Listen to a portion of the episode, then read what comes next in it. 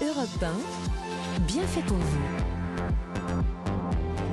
Julia Vignali, Mélanie Gomez. Nous sommes avec vous tous les matins sur Europe 1 jusqu'à midi. Nous sommes en direct. Qu'est-ce qui nous empêche d'être heureux? C'est notre sujet ce matin et on fait le point avec vous, Fabrice Midal. Vous êtes philosophe et écrivain, l'auteur du livre Tout ce qui nous empêche d'être heureux et ce qu'il faut savoir pour l'être, paru chez Flammarion aujourd'hui même. Alors on va parler maintenant de tout ce que l'on peut faire pour être heureux dans sa vie et on va déjà écouter quelques suggestions. Juliette Lavaux vous a interrogé dans la rue. On écoute tout de suite.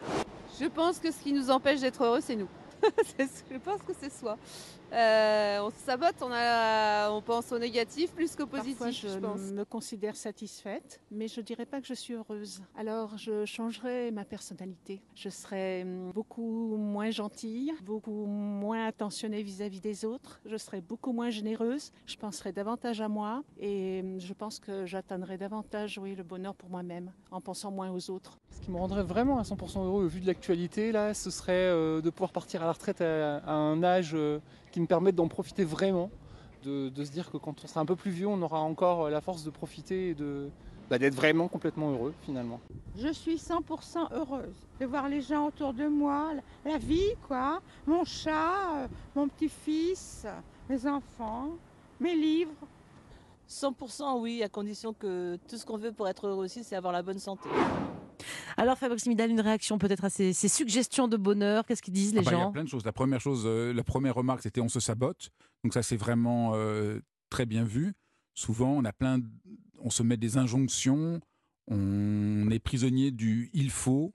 Des fois, dans le livre, le il faut, c'est devenu une sorte de. On, on, on, est, on est très critique sur les.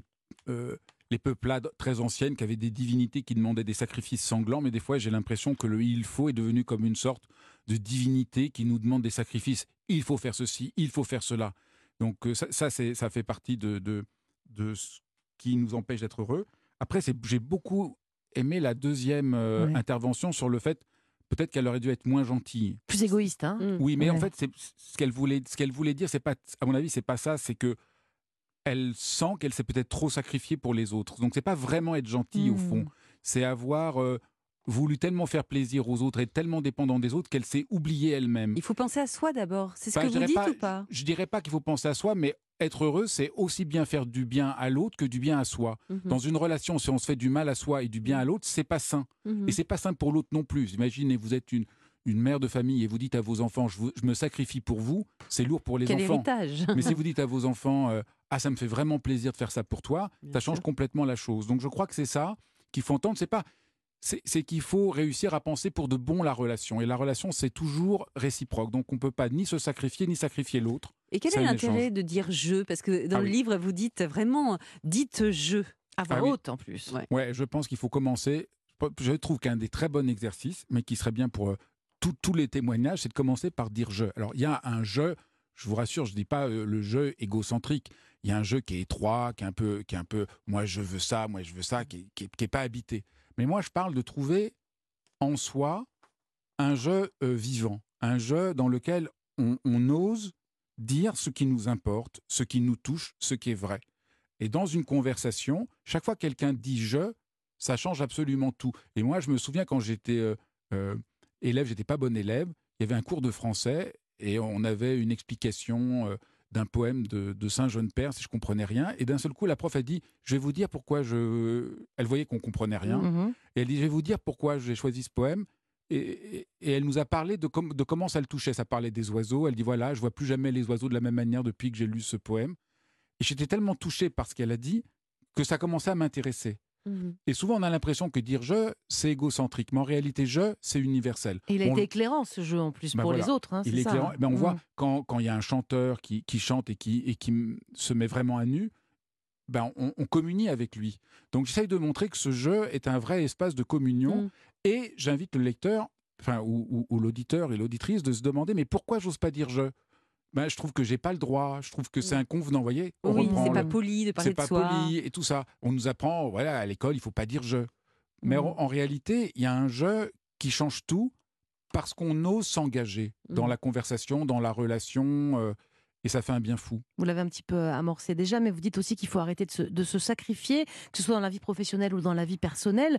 Mais parfois, on n'a quand même pas le choix. Euh, comment on fait la différence entre ce qui est un sacrifice mm. et un devoir? Vous évoquez, voilà. le, le, rôle de la maman, par exemple, du papa par rapport aux enfants? Le devoir, on est heureux parce qu'on fait quelque chose qui a du sens pour nous. Le sacrifice, on, on, on se sent pas digne et donc, on pense qu'on ne compte pas. Donc, mmh. c'est en réalité, ça pourrait sembler la même chose. Je fais ça par devoir ou je fais ça par sacrifice, mais ça vaut vraiment la peine de voir la différence. Et donc, je dis toujours, faites les choses par amour. Moi, je fais plein de choses par devoir.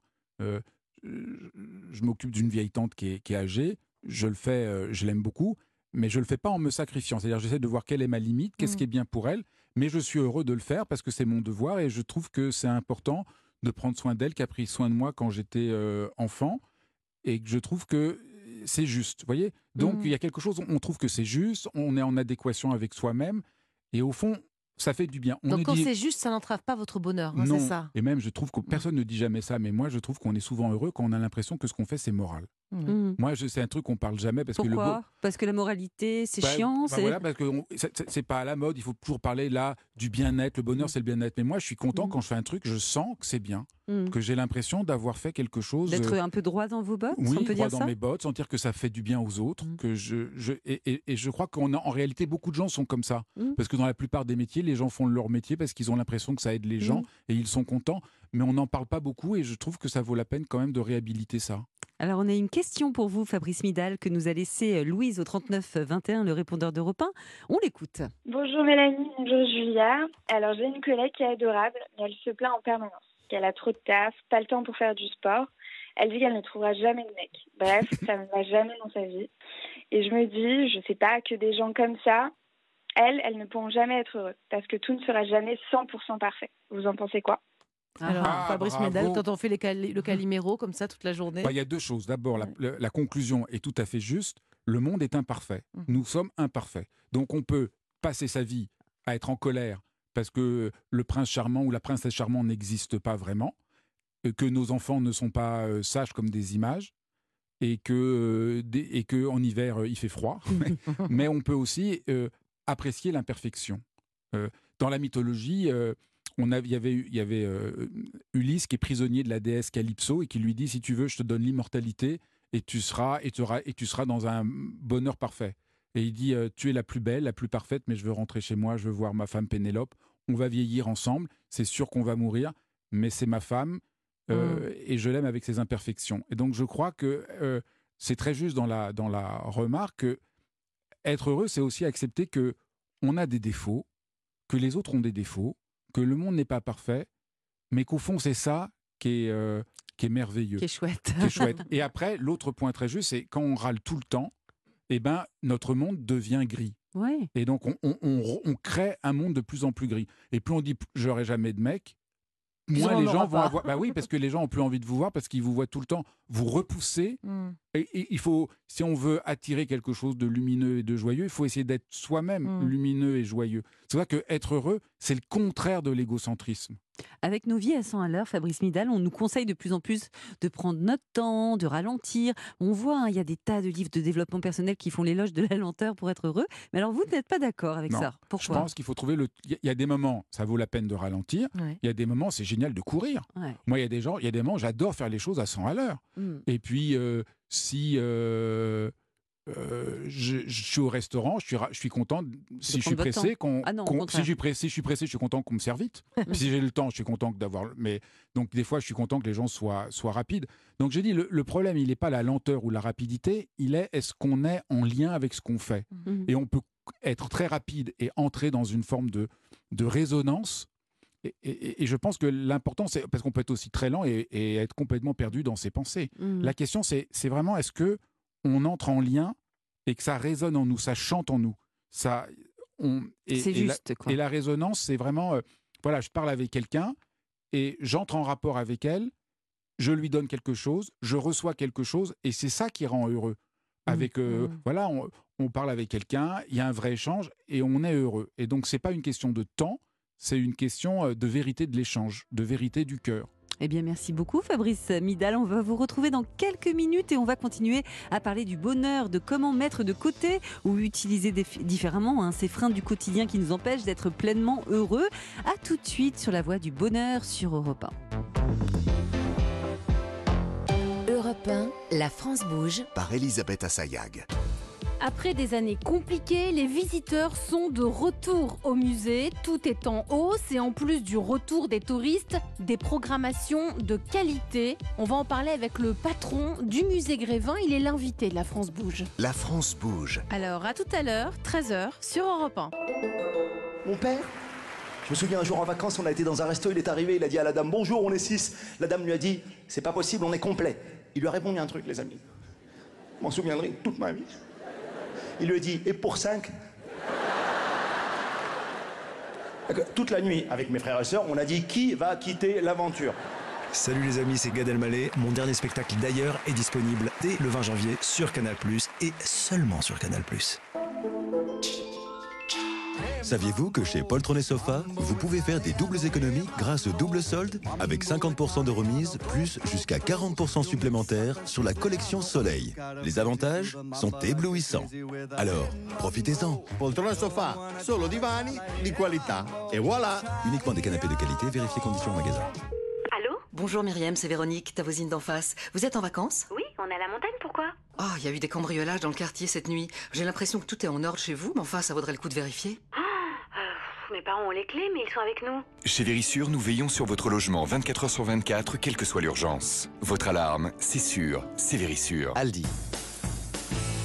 Dans la vie, on n'a pas tous ce collègue qui nous dit Et ça fait des économies. Car le lot de 3 ampoules LED Osram est en ce moment chez Aldi à 6,99€. Oui, ce Et ça fait des économies. qui vous ferait remarquer que ceux qui vous proposent cette offre sont vraiment des lumières. Mais puisque maintenant on vous l'a dit, vous pouvez y aller vous aussi.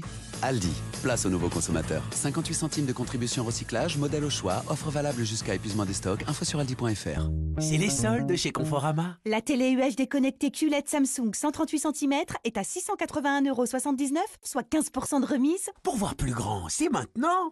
Conforama, jusqu'au 7 février et dans la limite des stocks, voir conditions sur conforama.fr.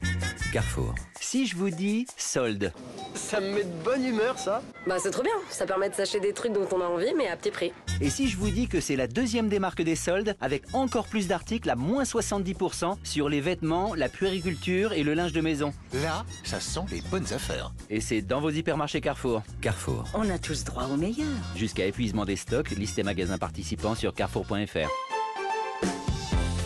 Europe 1, bien fait pour vous. Mélanie Gomez et Julia Vignali. On est avec vous en direct jusqu'à midi. Bienvenue si vous nous rejoignez. Avant de retrouver les bienfaiteurs d'Europe 1 avec qui on va, on va faire le point sur les injections esthétiques et les, et les livres de jeunesse. Rien à voir, mais bon, les deux ça peuvent peut rendre heureux. aider à voilà, aller vers le bonheur. hein. Mais pour le moment, on parle toujours de bonheur, justement. Est-ce qu'il faut savoir pour l'atteindre, ou en tout cas ne pas être malheureux avec vous, euh, Fabrice Midal, philosophe et écrivain, je le rappelle. Fabrice, vous étiez justement venu l'an dernier ici pour nous parler d'hypersensibilité. Est-ce que c'est pas plus difficile d'être heureux quand on est justement hypersensible et que la moindre remarque nous blesse ou que le moindre film nous bouleverse Oui, je me suis dit, moi, euh, en tant qu'hypersensible, le bonheur comme on me le présentait, euh, c'est pas pour moi. Parce Mm. que moi, c'est souvent euh, les montagnes russes, émotionnellement. Mais à partir du moment où j'ai compris que le bonheur, c'est pas ça, et que le bonheur, au fond, c'est aussi euh, avoir des grains de folie, c'est aussi euh, être enthousiaste. Ah, je me dis, non, on a de la chance, Mhm. nous, les hypersensibles, parce qu'il y a Mhm. quelque- on, on est, on est très touché, mais on est aussi, euh, on est aussi euh, très vivant. Moi, je dis sou- souvent, les hypersensibles sont hyper vivants.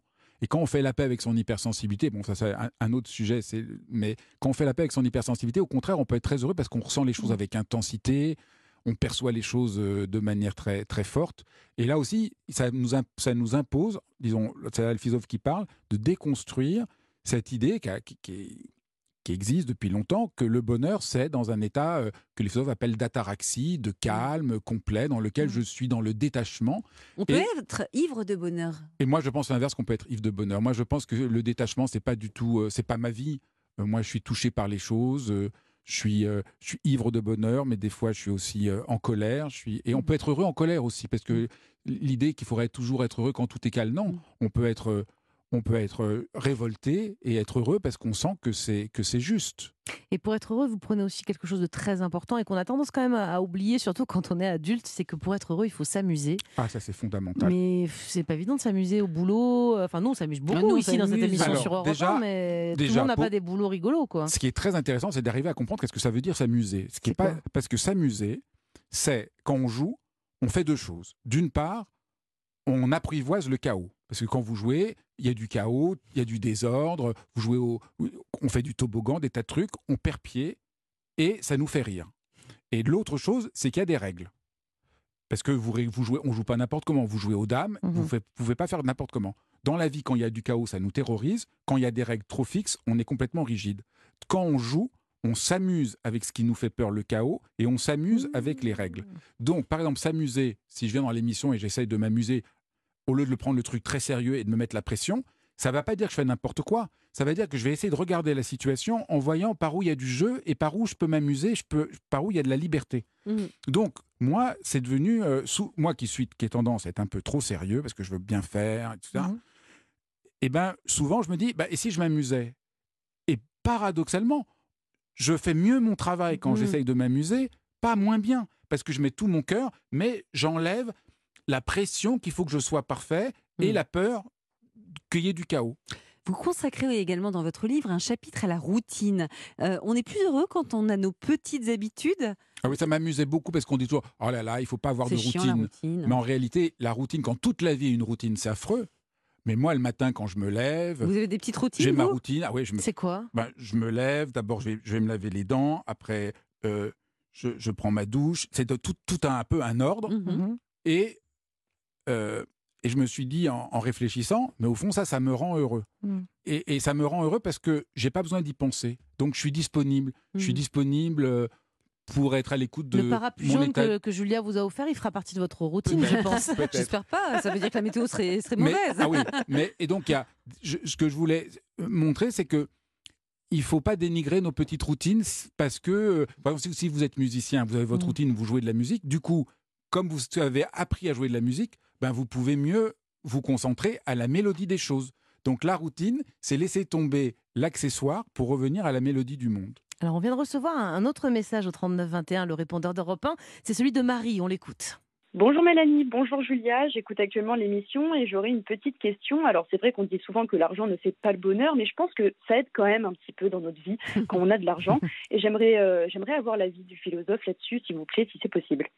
Mais oui, c'est l'argent, possible. le flouze, les pépettes, qu'est-ce qu'on en Bah, dit? c'est- C'est clair que notre bonheur dépend des circonstances, donc de l'argent, de la santé, des gens autour de nous, mais pas que. C'est-à-dire que quand on est obsédé par euh, ce qu'on veut avoir, ça cesse de, l'être parce que, euh, disons, le problème, c'est croire qu'on sera heureux quand on aura un idéal euh, lointain qui dénigre notre expérience présente. Et donc, par exemple, si je me dis, je serais heureux si j'avais de l'argent, donc, je m'empêche de le vivre, de vivre comment je peux être heureux là maintenant.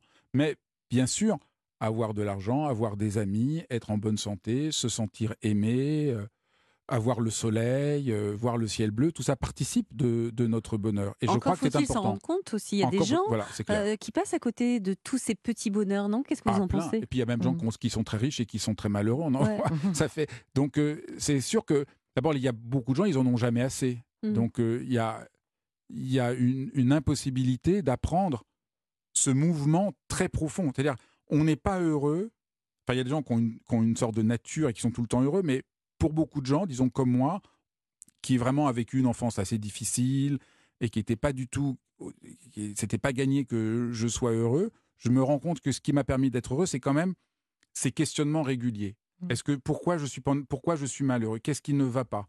Par où je peux me transformer? Qu'est-ce qui m'empêche d'être heureux? Et, et quand on a vécu des épreuves et des choses difficiles, je trouve que c'est par là qu'on crée euh, une, une vie qui nous correspond davantage. Mm. Ça a plus de saveur, on peut Voilà, dire ça? ça a plus de saveur parce qu'on est euh, plus en accord avec soi-même et, et c'est ça qui change les choses. Alors pour identifier tout ce qui nous empêche euh, d'être heureux, on a vu que ça passe aussi quand même par un cheminement assez personnel, mais on vit quand même dans un monde aussi qui est de plus en plus imprégné euh, bah, par la peur, par les peurs, le, la maladie, la guerre, le, climat, les grèves. Enfin, il y a tellement de choses quand même pour nous, pour nous empêcher d'être heureux et de, tout de s'accomplir, on va dire. Euh, bah, comment on fait pour euh, enlever ou comment euh, on met de côté ces angoisses générales, on va dire? Ben, euh, ce qui est important, c'est que justement, si la situation est difficile, il faut apprendre à être heureux. Il faut apprendre à ne pas, euh, être, comme on disait, être dans le ressassement et la plainte en permanence, qui va n'aider en rien. Si la Mm. situation est difficile, eh ben, il faut que nous, on retrousse nos manches et d'essayer d'être un peu une, Mm. une- une lumière dans, dans le monde. Donc, je dirais, euh, ben, revenir à ce qu'on peut faire nous. Voilà, on ne peut pas sauver à soi tout seul le monde. On ne peut pas non plus sauver euh, personne, même si on a des enfants qu'on adore, on ne peut pas les sauver. C'est à eux de vivre leur vie, on peut les accompagner. Et je crois que c'est ça qu'il faut se dire. Euh, la situation est triste. Qu'est-ce que je peux faire pour aider, euh, pour aider le monde aujourd'hui? Et on peut être heureux même en temps difficile. On a parlé d'argent il y a quelques instants. Est-ce que l'argent fait le bonheur? Est-ce que l'amour fait le bonheur? Je Ah voudrais oui. que vous vous adressiez aux célibataires et, aux- et aussi aux personnes en couple, mais qui sont malheureuses euh, en amour. Vous disiez tout à l'heure que le prince charmant, ça n'existe pas, ok. Mais si on pense avoir trouvé le prince charmant, est-ce qu'on risque pas aussi de toujours vouloir mieux? Comment on arrête ce petit Ah, ça, vélo dans la tête là? Ben, ça, euh, Pour être moi, je- heureux en amour. Pour être heureux en amour, déjà, il faut peut-être euh, réouvrir le champ de l'amour. Ne pas le restreindre uniquement à la relation amoureuse. Aujourd'hui, l'amour, c'est uniquement la relation amoureuse. Et je pense que il faudrait redonner droit euh, à l'amitié, aux affections. Euh, ça serait vraiment euh, cette manière dont tout le monde a- ne voit plus l'amour euh, se restreindre uniquement à la relation amoureuse, dans une sorte de Mm. passion en plus. On confond les choses, puisque peut-être que la relation de couple, c'est pas la relation de la passion, c'est peut-être la relation d'une connivence fondamentale dans lequel euh, le foyer, c'est un lieu où on peut se reposer, où on peut baisser les armes, où on peut se sentir accepté. Un cocon, sécurité. Euh, oui, Mmh. mais, mais c'est ça au fond, c'est le- l'endroit où on peut être exactement comme on est. Donc euh, je pense que ce serait bien d'arriver à, à- ça serait le thème d'une autre émission, mais de, de- de déployer les différentes modalités d'amour. Oui, Et- où est-ce qu'on est, qui on est avec quelqu'un? Peut-être Voilà. en amitié aussi mais oui, parce que les, les gens pensent uniquement, mais la relation d'amitié est un lieu où on peut vivre cette relation d'amour comme on se sent aimé, on se sent reconnu, on sent qu'on compte, on sent qu'il y a un échange.